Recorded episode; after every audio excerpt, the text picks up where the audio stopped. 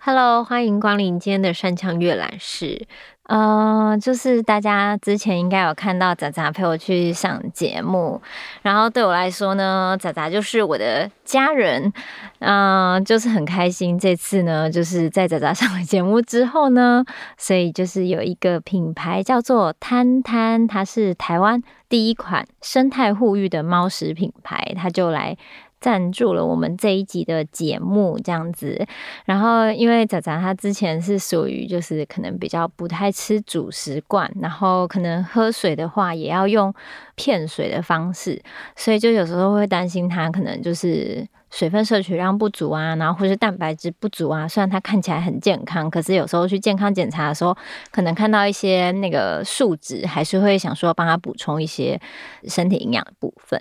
然后这次很开心，摊摊就是有赞助他们发明的一些产品，然后没想到仔仔真的超级爱吃的，他们不亏叫摊摊，就是会让猫咪是很忍不住、很贪心的一直吃，我叫它它都不回我，然后就是。摊摊的原料食材呢，它是使用台湾在地友善食材，包含守护野生动物栖地的苗栗蚕蛹、友善石虎的石虎香蕉，以及无毒养殖的蜜蜂高蛋白蜂王胎。我那时候看到这么多东西的时候，想说哇，仔仔很挑食，它该不会就是接受度很低吧？可是它在主食罐里面又添加了低鸡精和湿木鱼精，可能仔仔就觉得闻起来很香，所以我每次一开它就是会。直接低头的就把它吃完，就吃的超干净，我就觉得哇，好像就不用担心他之前都就是我可能买其他牌子的主食罐，他是真的是完全没有在吃，所以就是很开心谈谈的赞助，然后刚好又是仔仔很喜欢的，也推荐给大家，就是台湾的自己的品牌，目前他们的产品仔仔是每一个都非常喜欢，所以就是如果大家。家里有一些挑食的猫咪家人的话，也可以试试看摊摊这个品牌哦，很开心他的赞助，然后也跟我今天分享的诗集里面都在讲家人，那我觉得猫咪也是我的家人。然后另外要推荐的一款就是摊摊的雪福粮机能冻干主食餐，就是我每次听到仔仔在吃的时候，它那个烤烤的声音，我就觉得天哪，也太好吃了，害我都很想要偷吃。看到猫咪吃的开心，主人也会很开心。毕竟我们就是猫奴嘛。那希望大家可以就是一起认识这个品牌，然后一起让自己家里的猫咪吃得安心、吃得健康。那如果大家就是想要购买的话呢，可以到我的 IG 上看相关的资讯，或是到我们的 Podcast 的那个简介里面也可以看到相关的资讯，然后一起加入支持台湾的自由罐罐品牌吧，一起爱护家里的猫猫家人。那我们就马上开始分享今天的书籍喽。那我今天要再跟大家分享一本诗集，就是我觉得这本诗集真的是太有趣了。它的书名叫做《我姐姐住台北》，然后写作的人叫周银秀。那里面他在描述家人的诗，我都觉得很可爱，所以我想要跟大家分享。那刚刚那个书名也是其中一首诗，但我们现在先讲。就是他在写妈妈的一个诗，这首诗叫《就算我废，妈妈一样爱我》。我是妈妈最爱的废物，比断掉的扫帚没用，比锈掉的炒菜锅无能。嫁妆坏的旧的，她都丢弃了。大龄女儿与成年沙发合而为一，她却不忍心打给环保局。她常常问我洗脸了吗？为什么不梳头发？你确定要穿这双拖鞋出门？我为什么会有你这样的女儿？上述四个问句，我只能回答第五题。妈妈知道我在这里 po 废文吗？不知道，妈妈应该不知道。她不知道 PTT 上的 on 档韩剧正在烂尾，不清楚 FB 的同温层今日又一起燃烧起什么样的脂肪，不知道 IG 的即时动态宛如万花筒。她倒是常常来我房里。只见我躺在床上划手机，并挤出双下巴。其实妈妈也想耍废着吧？不如母女一起海啸，或一起荒原。我想和他一起来到沙滩上，任他打开宝盒呆坐，而我扮演那只海龟。当他沉静而我也不语的时候，偶尔关心彼此。譬如他问你在干嘛，我无论何时都能回答我在写诗。海浪阵阵涌来，一幕蓝光闪闪，一人一归，岁月静美。就算我废，妈妈一样爱我。好，我觉得这个这个诗真的是蛮可爱的。嗯，就是最近去看了一个国片，叫《本日公休》，那里面就是那种老式的理发店，家庭理发店，就是可能大家小时候都有被家人带去附近的那种街上的那种，然后里面的妈妈也是这种。可能跟自己的小孩好像到了一个时间点，小孩大了，然后好像家里除了一些你吃饭了没，或是啊工作怎么样之外的事情，大家好像都无法再好好的深入聊天，或是感觉妈妈怎么念小孩都不听。可是其实大人的心中有一个世界，小孩的心中也有一个世界。然后串起来的那些情感，其实也不是说它被米平了，被生活的平淡或是琐碎扔掉了。它就是在随时大家聚在一起的时候，那种熟悉感跟人情味。有时候我们反而好像是对外面的人，例如说，呃，像我看那个电影里面，本日公休，他妈妈对所有的客人都。可能记得他们的头发什么时候该剪啦，会打电话去嘘寒问暖啊，然后会知道这个客人最爱用什么样的发型啊，仿佛一辈子在照顾别人的头发、别人的心情、别人的身体健康。但是对自己的家人，有时候他反而没有这么直接的有办法去聊一些东西，虽然他们都知道彼此的关心。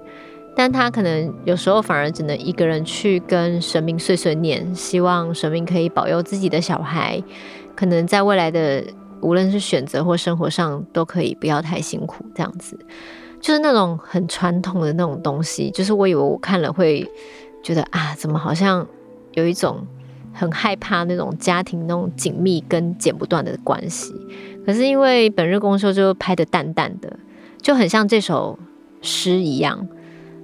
本日公休拍得很像一首诗，就是你说家人跟子女的关系，就有时候其实最亲近的，但是生活上很陌生的人，因为可能小孩离离开家里了，去台北工作了，就不在不在身边了。那陪伴在妈妈身边的人，可能就是这些老客人。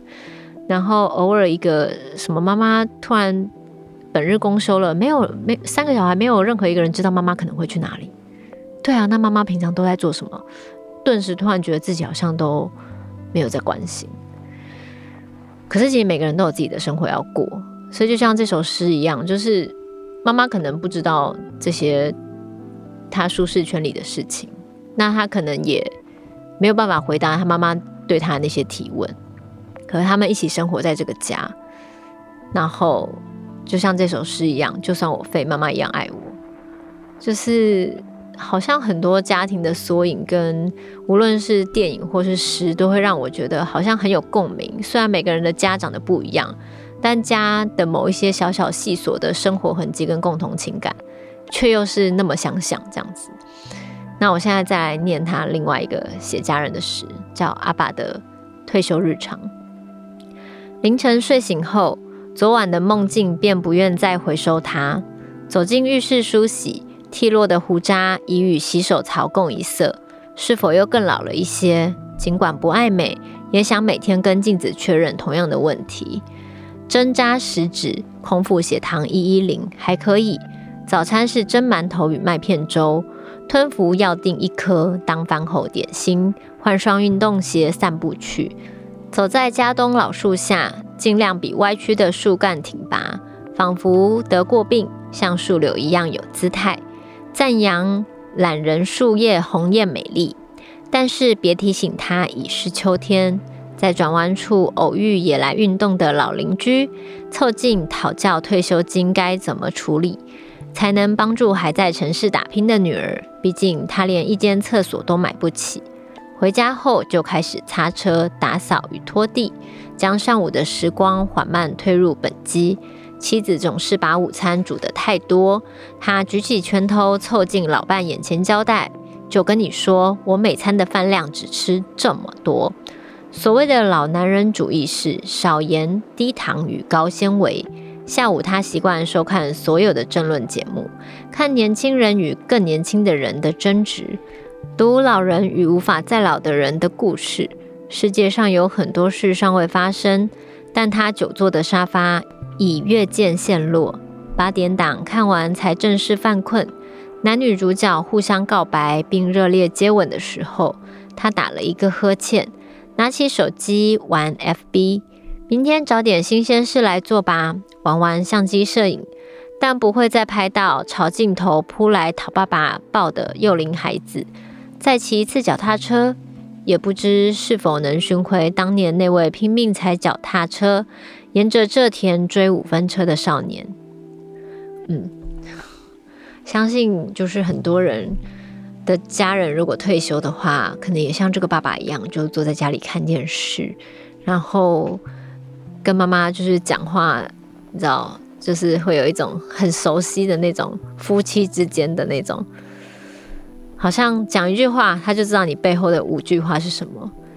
就是我觉得其实，嗯，无论是看诗或是看小说剧集，每次在描述家人的时候，我们总是可以在同样的一些关系中找到。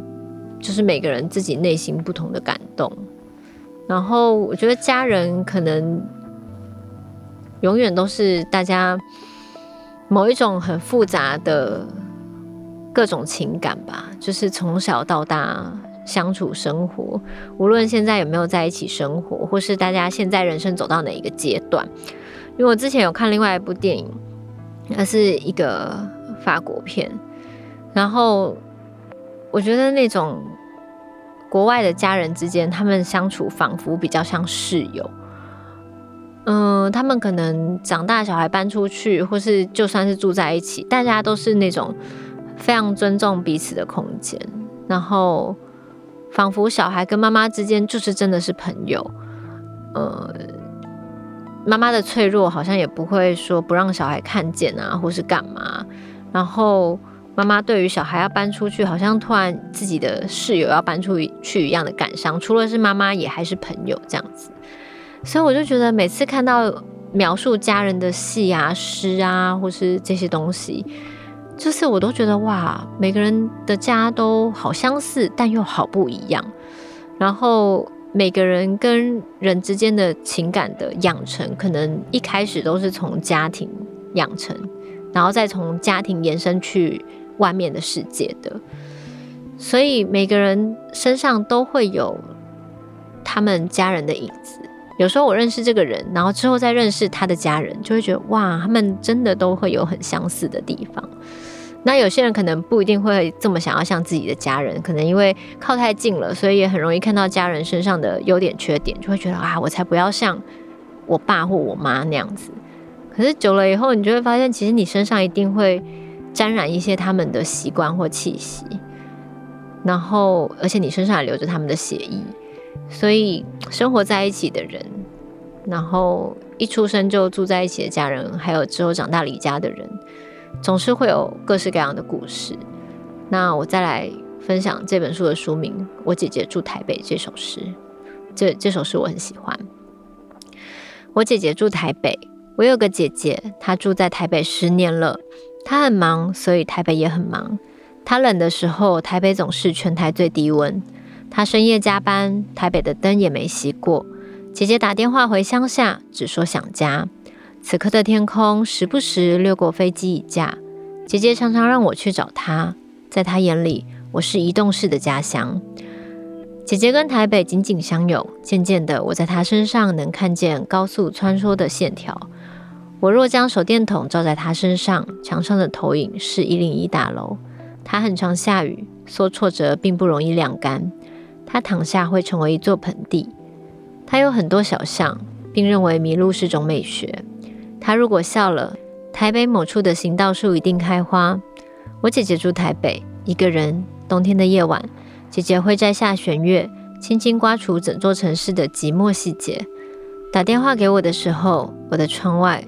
仿佛就飘下雪花。嗯，很很美的一首诗。突然想起我妹说，就是小时候，因为我跟她差三岁，所以可能我在忙的时候，例如说国三、高三，她可能都看不到我，就是因为她早上一一睁开眼睛的时候，我已经出门了，因为。等于我爸爸分两次在，所以他早上的时候也看不到我。然后晚上我可能补习，或是我去就是自习念书回来，他又睡了。所以我妹说，好像有一阵子她其实都虽然住在同一个家里，但都看不到我这样。然后我就觉得，嗯，有吗？有这么夸张吗？但可能那时候真的在忙自己的事情，真的是不知道为什么会这么忙。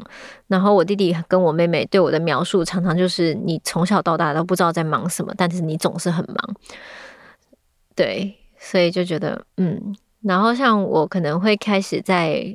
脸书上分享一些我的日常或是什么，其实好像也是因为我家人说我总是很忙，他们不知道我在干嘛，所以我才会开始在脸书上分享一些可能我又去哪里拍片啦，又去哪里干嘛了，然后有这个管道让大家好像知道我在干嘛，就像我的家庭联络簿一样，因为小时候可能大家都会有写联络簿的习惯。那当然，现在我弟弟妹妹都结婚了。我就突然想起以前小时候，我很像很希望自己有一个自己的房间，可是呢，我妈妈就说：“你看你们在同一个房间也没有多久了，所以就是你就跟你妹妹一间吧。”果然，现在那个房间只剩下我了，因为我妹妹结婚了。就是大家会发现自己跟手足相处的时间说长不长，说短不短，就真的就是念书的那个期间之后，大家。毕业以后开始找工作，大家就会住在不同的地方，所以现在也就是过年过节啊，或是我妹妹的小孩生日什么的，大家会聚在一起这样。所以我看到这种就是跟家人有住在一起的爸妈，还有就是没有住在一起的姐姐，这种小小的短短的诗，就都可以突然想到很多事情。然后我蛮喜欢这本诗集的，真的写的 就是。我就是很很好，就是很很很美这样子，就是家人的一些东西。当然里面不止写家人啦，还有写一些别的。然后推荐这本诗集给大家，叫做《我姐姐住台北》。然后希望大家就是都可以在这些短短的诗里面找到彼此心中满满的情感跟各种情绪。那我们的山羌阅览室就到这边结束喽，下周见。